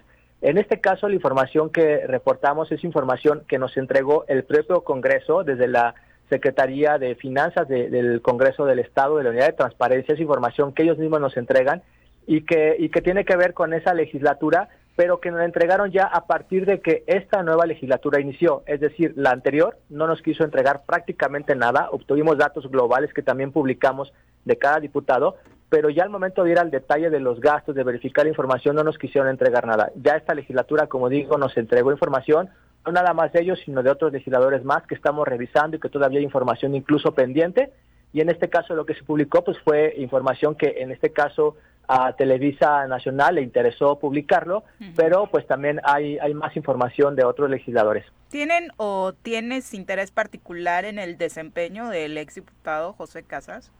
No, ninguno, y lo hemos nosotros publicado, ¿no? Ahí está la información de, de los 20 legisladores, tanto de la actividad legislativa como de los recursos ejercidos, y como decía, eh, la información apenas está fluyendo a partir de esta legislatura y que también eh, que comentaremos y difundiremos de, de, otros legisladores y la, también la pondremos a disposición porque es información que ni siquiera Modelo Rinde Cuentas debió solicitar, sino que debe estar en la plataforma de transparencia, pero como lo hemos dicho, no la publican incluso en solicitudes fue muy complicado hasta esta legislatura que empezó a entregar ya información, pero eh, nosotros lo que hemos publicado ha sido eh, en general, en este caso con Televisa compartimos más información, pero ellos, bueno, eh, decidieron publicar este tema que les pareció, yo creo que más relevante. Roberto, ¿Morelos rinde cuentas tiene un interés político o solo es un interés con relación a la transparencia? Que, que además la, la, transparencia sí. sí. es un interés, sí, sí es de interés político y público pero Así ¿hay un es. sesgo partidista? ¿Hay una ideología dentro de Morelos Rinde Cuentas? No, ninguna. Yo, yo no tengo ninguna aspiración eh, política, ni al menos creo que nadie del Consejo de Morelos Rinde Cuentas tiene una aspiración política. Este, ha, ha, sido claro, si en algún momento hubiera alguna, pues tendría que separarse o separarnos de Morelos Rinde Cuentas y manifestarlo también en ese sentido, pero no hemos tenido tampoco, yo no tengo tampoco ningún interés de aspirar a algún cargo, ¿no? Pude haberlo a lo mejor y me preguntaban si quería yo aspirar a, a ser consejero del IMIPE, uh -huh. en su momento también lo manifesté que no, creo que incluso podía tener yo posibilidades, pero no, no lo Ay, he hecho, claro. ni tengo tampoco interés porque ahorita en este momento el interés es eh, fortalecer el trabajo ciudadano, fortalecer la transparencia y es en lo que nos estamos dedicando en general y sin ningún sesgo, sin ningún tema en particular con algún funcionario o institución. El diputado mencionaba de algunos pagos eh, en efectivo que tal vez, de, dejando entender que tal vez no estaban eh, fiscalizándose completamente las actividades, los ingresos de la asociación civil. Morelos rinde cuentas como otras asociaciones civiles están en un, en un régimen fiscal en el que eh, es, es muy, muy revisado por Hacienda, eh, hoy en día, para el año 2022, la ley de miscelánea fiscal, incluso se ha comentado a nivel nacional, se ha restringido todavía más para acciones civiles en tema de donativos. Todo lo que Morelos de Cuentas recibe, que son recursos eh, privados de instituciones y de personas privadas, son recursos que son fiscalizados por la Secretaría de Hacienda. Eh, emitimos reportes también que nos pide el SAT y bueno, estamos en ese régimen y que pues no tenemos ningún tema que, ocultar y que en este caso, por ejemplo, Morelos Rinde Cuentas recibe todos esos recursos privados y donativos y no recibimos recursos de ninguna institución pública precisamente para mantener esa independencia, esa imparcialidad de, de algún sesgo con alguna institución. Todo lo que hacemos, los estudios e investigaciones, los hacemos eh, de forma gratuita también para que puedan servir a las instituciones que era parte de lo que comentábamos ayer precisamente, eh, eh, podrá tener cada quien su opinión personal, obviamente, pero eh, esta pluralidad política con la que realizan sus investigaciones, por supuesto, se aplaude, la hemos aplaudido en este espacio, pero para cualquier quisquilloso que por ahí pudiera tener la duda, Roberto, ¿cómo es que sucede que te interese un tema o le interesa un tema, Morelos rinde cuentas? Es decir, un día te despertaste y dijiste, ah, pues Pepe Casas tal vez no ejecutó bien unos recursos. Vamos a uh -huh. Preguntarle al Congreso si tuvo dinero para apoyar al a los damnificados del sismo. Sí, bueno, Morelos Rinde Cuentas tiene ya estudios y proyectos que están en marcha, ¿no? Okay. Esos que hemos eh, a veces decidido también, bueno, cuáles son temas de interés. En algunos casos, por ejemplo, lo que hacemos es preguntar a la institución o acercarnos a ella para decirles, oye, queremos investigar. Pasó en el tema del agua, en el tema de predial. Uh -huh. Fuimos con las instituciones, algunos nos dieron apertura, otros no, pero ya tenemos estudios que están en proceso o en camino. A esos, por ejemplo, el del agua, eh, lo que hace el Consejo es decir, bueno, esto tenemos que darle continuidad, no se va a quedar nada más en un estudio. Entonces, esos estudios, por ejemplo, continúan, pero también hacemos solicitudes y revisamos información en general, porque tampoco sabemos en qué momento vamos a obtener la información. Tenemos, y voy a decir que es, aparte de esos estudios, tenemos quizá otros 15 o 20 temas que estamos revisando, que tenemos solicitudes en marcha o que tenemos también muchas quejas porque no sabemos en cuándo, cuándo, vamos a tener la información. En este tema de la transparencia podríamos tener información un mes después de que la solicitamos, según los tiempos de la transparencia, pero podríamos tenerla uno, dos o tres años de retraso porque se quedaron en quejas, porque no se entregó. Entonces también la información, pues tenemos mucha más que hemos solicitado a varias instituciones y que están en proceso porque están en queja o porque estamos esperando más información para poder analizar de forma completa, pero tenemos pues información a, municipios, organismos autónomos, al gobierno del estado, tenemos una gran cantidad. Les digo que eh, en estos seis años tenemos más de 7 mil solicitudes de información y yo creo que podrá ser quizá el 60% que se ha convertido en queja porque no se entregó la información o se entregó incompleta y entonces tenemos información ahí en proceso que estamos esperando a que pueda llegar a nosotros. De verdad interesante el trabajo que se realiza y bueno, ¿qué dato eh, nos querías compartir el día de hoy? Bueno, pues eh, publicamos también eh, a nivel nacional a través de la, de la razón. tenemos también ya confirmación de información a través de de la oficina de la gubernatura ya habíamos reportado que se está ejerciendo recursos a través de una empresa que se llama Sinova, la cual pues eh, se le está pagando por publicidad del gobierno del estado, pero pues que es una es una página, es un sitio web que pues realmente no tiene un adecuado número de seguidores y que se están utilizando recursos, o más bien se pueden estar desperdiciando recursos y utilizarlos en otros conceptos y gastos que realmente se podrían utilizar en el Estado. Entonces, esta empresa que recibió su primer contrato el día que se constituyó, pues ha recibido cerca de 6 millones de pesos. que nos parece es algo que tiene que analizarse y revisarse. Fíjate qué afortunados, el mismo día que se constituye le dan este un contrato cuando de pronto para que te den cita tardan un mes, dos meses, ¿no? En las dependencias del gobierno. claro. Eso me suena muy parecido y, el trabajo. ah, sí, también estás encontrando que pasa el dato, Roberto. ¿Con qué trabajo quedó justificado entonces, Roberto, este convenio? Sí, hay varios casos. El primero de ellos, en el, contrato que se les dio fue por una campaña de, un evento de la Fundación Telma que se llama de la cancha, de la calle a la cancha. De la calle a la cancha, sí. Este, este evento, pues tiene ya incluso una imagen que la propia Fundación Telmex eh, trabaja, incluso la tiene en otros estados, pero aquí se le pagó a esta empresa por hacer una imagen eh, y la mayor parte de la imagen ya estaba por, dada eh, imagen que genera la Fundación Telmex y que este este pago pues se le dio a una empresa cuando el propio gobierno del estado tiene personal, tiene equipo humano y tecnológico para poder generar ese tipo de, de, imágenes que consistió en hacer eh, eh, eh, lonas, hacer espectaculares, un, tipo con donde salen ahí unos jóvenes, pero que es información o, o, trabajo que se puede generar desde las propias oficinas de la, de la gubernatura, porque como digo, se tiene el personal, pero que aparentemente se le dio a esta empresa eh, el mismo día que se constituyó. Y como es, pues hay otras campañas también que tienen un gran gasto con, información que se podría estar generando en la propia oficina de la gubernatura. Y luego, deja tú, eso es gravísimo, por supuesto, porque es un caso muy obvio, es una campaña nacional y estás pagando solamente para que para que le den una revisada al color, o de verdad es, eh, resulta difícil de, de, entender por qué le, le contrataste, ¿no? Y el otro punto es el propio programa, eh, ¿cómo es que lo aterrizaste en Morelos? ¿Está dando resultado? Ahí habría que también, si te gastaste tanto dinero en el logo, luego en la operación del propio programa, ¿cuánto no se habrá invertido sin que dé resultados hasta el momento? Roberto, ¿dónde ¿Dónde checamos estos datos? Sí, nos pueden encontrar en Twitter como Rinde Cuentas More, en Facebook como Morelos Rinde Cuentas y en nuestro sitio web como morelosrindecuentas.org.mx. Perfecto, muchas gracias Roberto. Muy gracias buenos a días. Buen día. Saludos. Saludos. Saludos. Bueno, ahí está la aclaración, ya las dos versiones acá en el Tesoro Matutino. Es un caso muy parecido. Ah, lo que te encontraste en Temisco. No, digo, ah, cuéntanos, me quedé picada con ese tema. Se constituyó nace el 29 de noviembre y ese mismo día en sesión extraordinaria de Cabildo le dan la concesión eh, del la agua. concesión del agua. Ah, okay, okay. no, entonces este, esas, esas este, cosas fast track son muy chistosas, pero en el caso particular de Gerardo, eh, creo que de sufre, Roberto. de Roberto, perdón, sufre el mismo acoso que sufre Israel.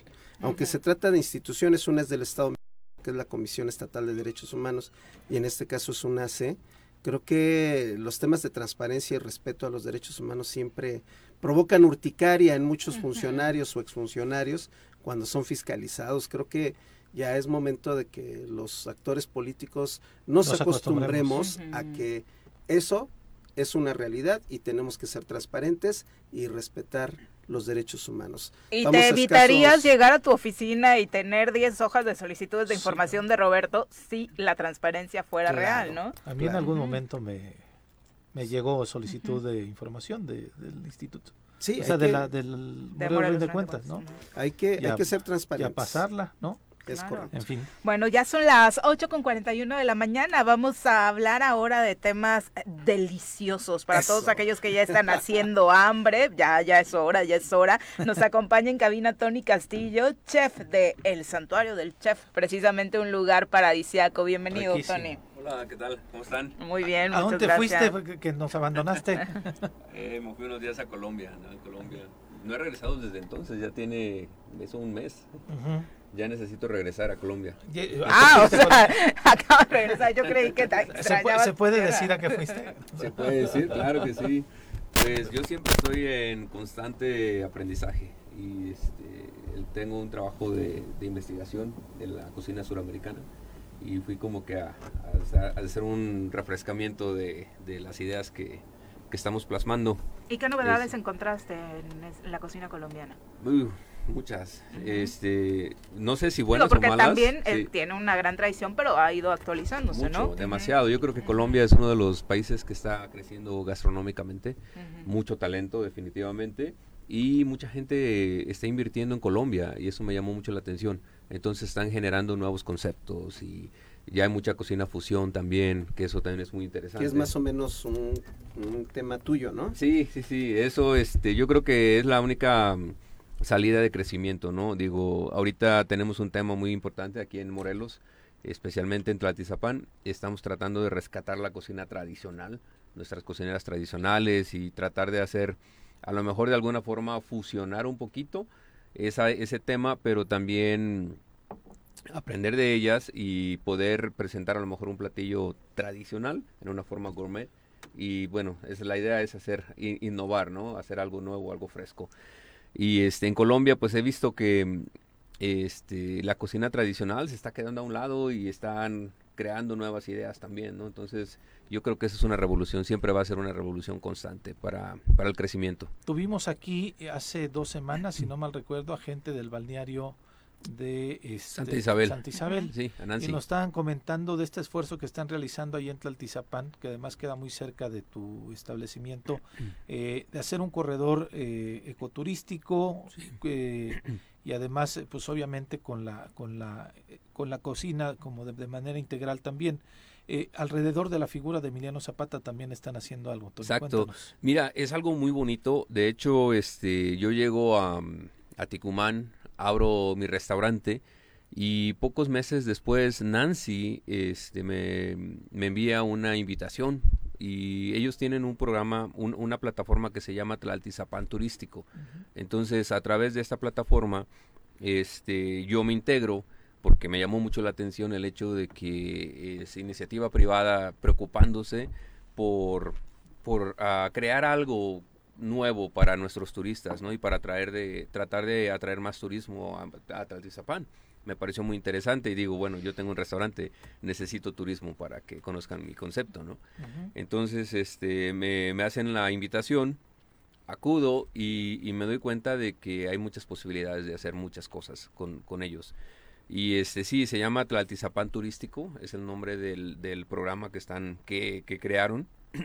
y a través de este programa, a mí me hacen responsable de lo que va a ser el primer festival gastronómico Vive Zapata en Tlaltizapán, Morelos, que se va a llevar a cabo el 6 y el 7 de agosto.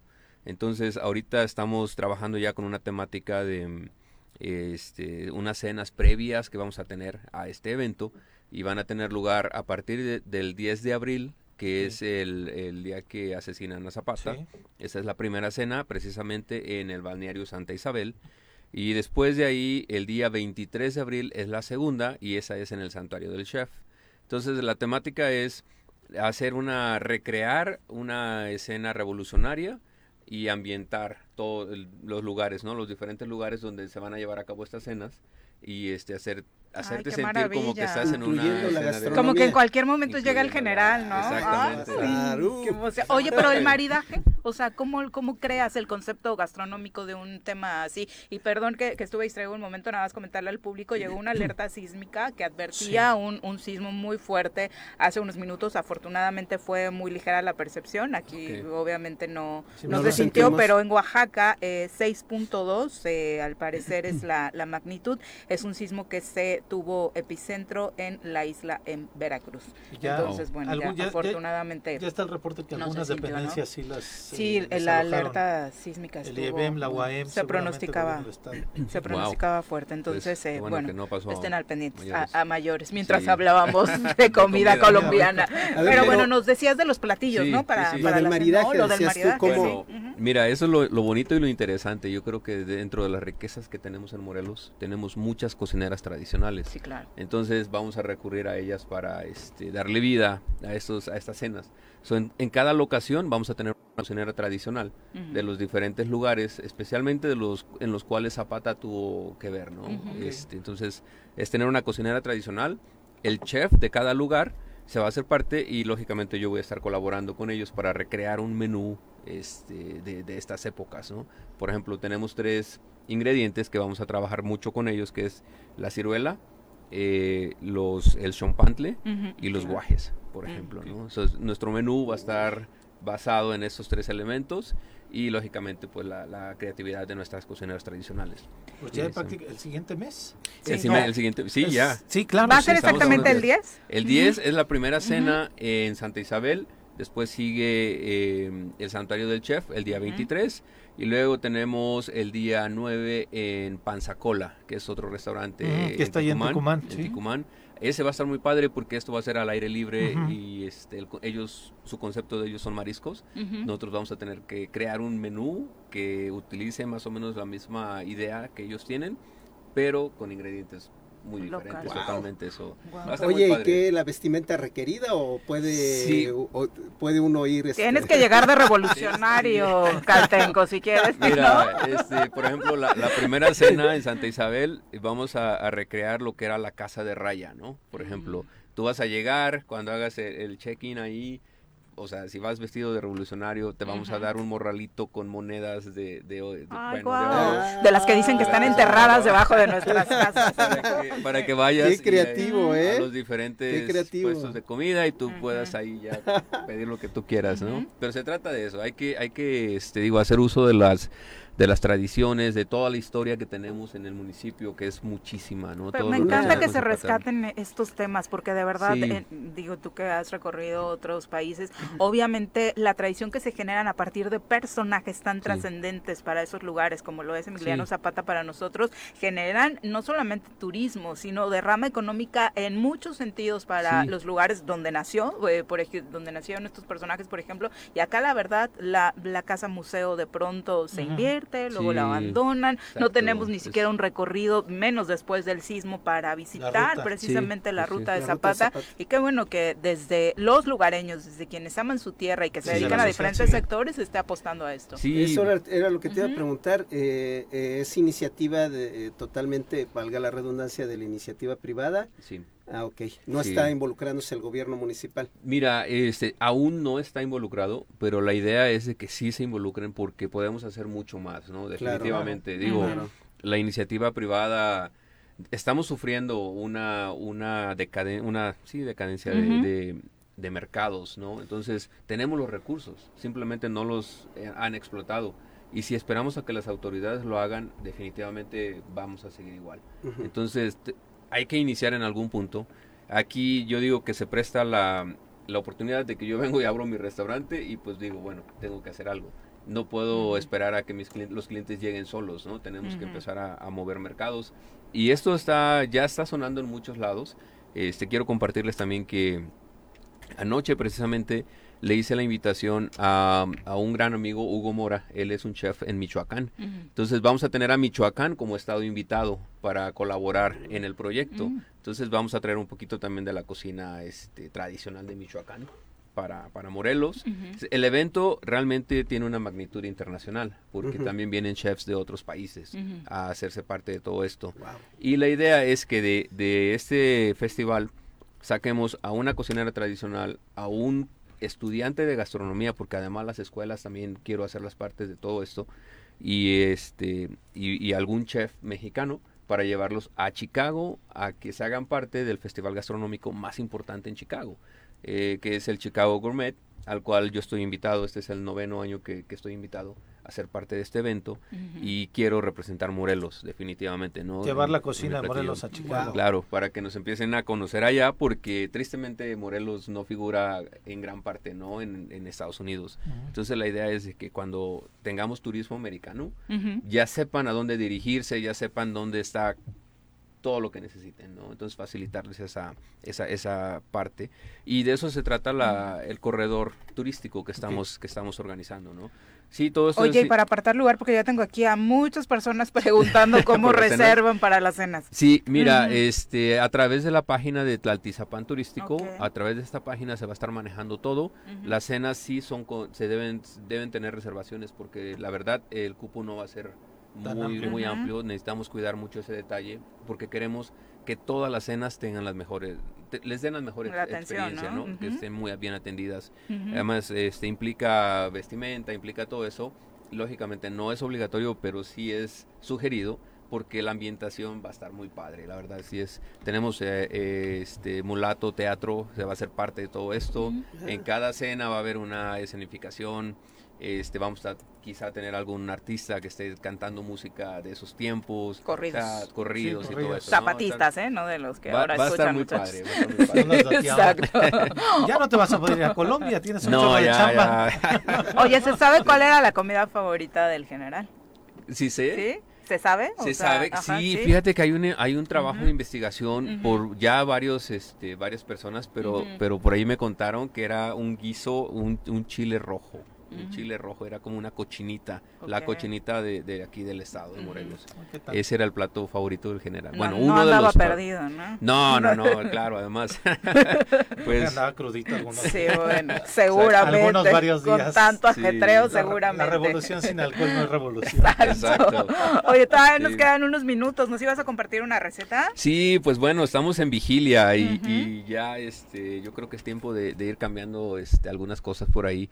Hay una receta que a mí me gusta mucho en lo personal y ha tenido mucho éxito también. Es parte ya, va a ser parte de un libro que se está haciendo y son es unos chayotes, chayotes gratinados con camarones. Entonces, no de los que le gustan a Juanji. Esos son los chayos. Sí, sí, Pero a ver, ¿cómo, No, cómo se prepara? son- Ok, es, un kilo de chayotes, pelarlos, rebanarlos, más o menos como de un centímetro de, de- de grueso. Y este los vamos a poner en agua caliente con sal, nada más, a reposar un poquito. Los dejamos a un lado y después vamos, una cebolla grande, la vamos a filetear y la vamos a, a citronar con un poco de mantequilla. Y este, a fuego lento hasta que tome un color car- caramelizado.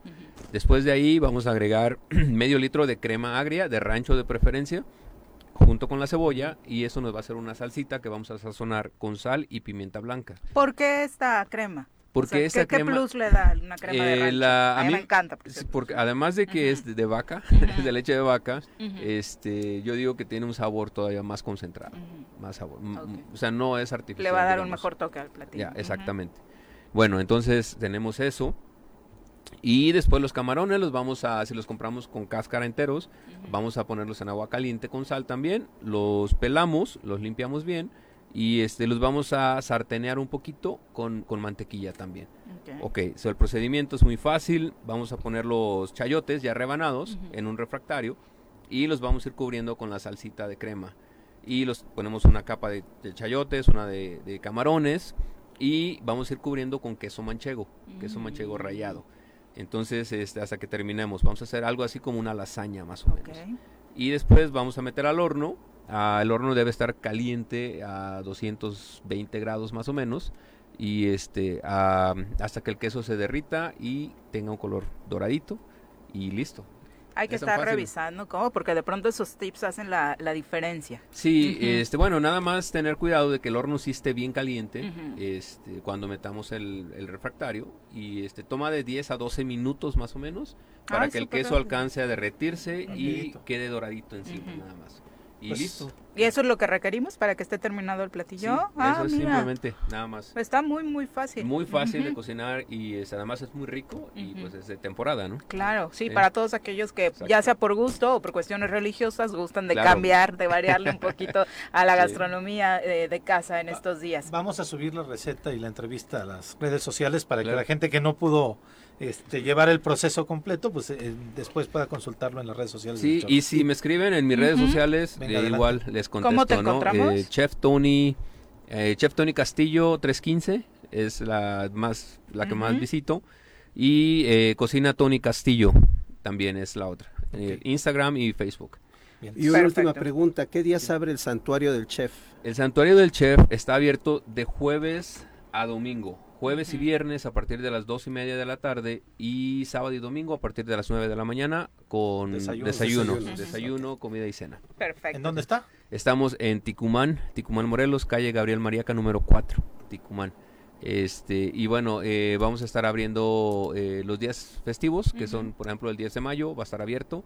El día 9 es nuestro aniversario y tenemos algo, una fiesta. ¿Nueve de mayo? 9 de mayo es nuestro aniversario y tenemos una fiesta también este, planeada. por Ay, si pero vas a seguir viniendo y por acá Claro, le damos claro, el sí. recordatorio al público Sí, sí. sin problema. Y mira ¿no? que las fiestas de Tony son buenas. Sí, son buenas. Son de antología. Son buenas. Vayan apartando Cuenta la leyenda. Sí, ¿eh?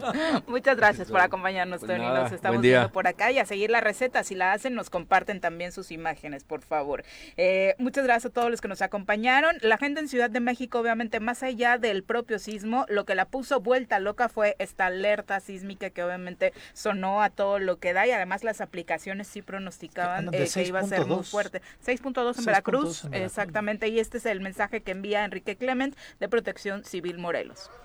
Buenos días, nada más para comentarles que se, hubo una activación del sistema de alerta sísmico del estado de Morelos, se activaron los diferentes puntos en los cuales se, tienen eh, receptores, incluso las eh, televisoras y las televisoras que está- están conectados también se activaron, fue un sismo que se dio en el estado de Oaxaca, muy cerca de lo, del estado de Veracruz, en la frontera casi con Puebla, es un sismo que está aproximadamente a 350 kilómetros del estado. La sensación fue muy leve, sin embargo el sistema funcionó adecuadamente.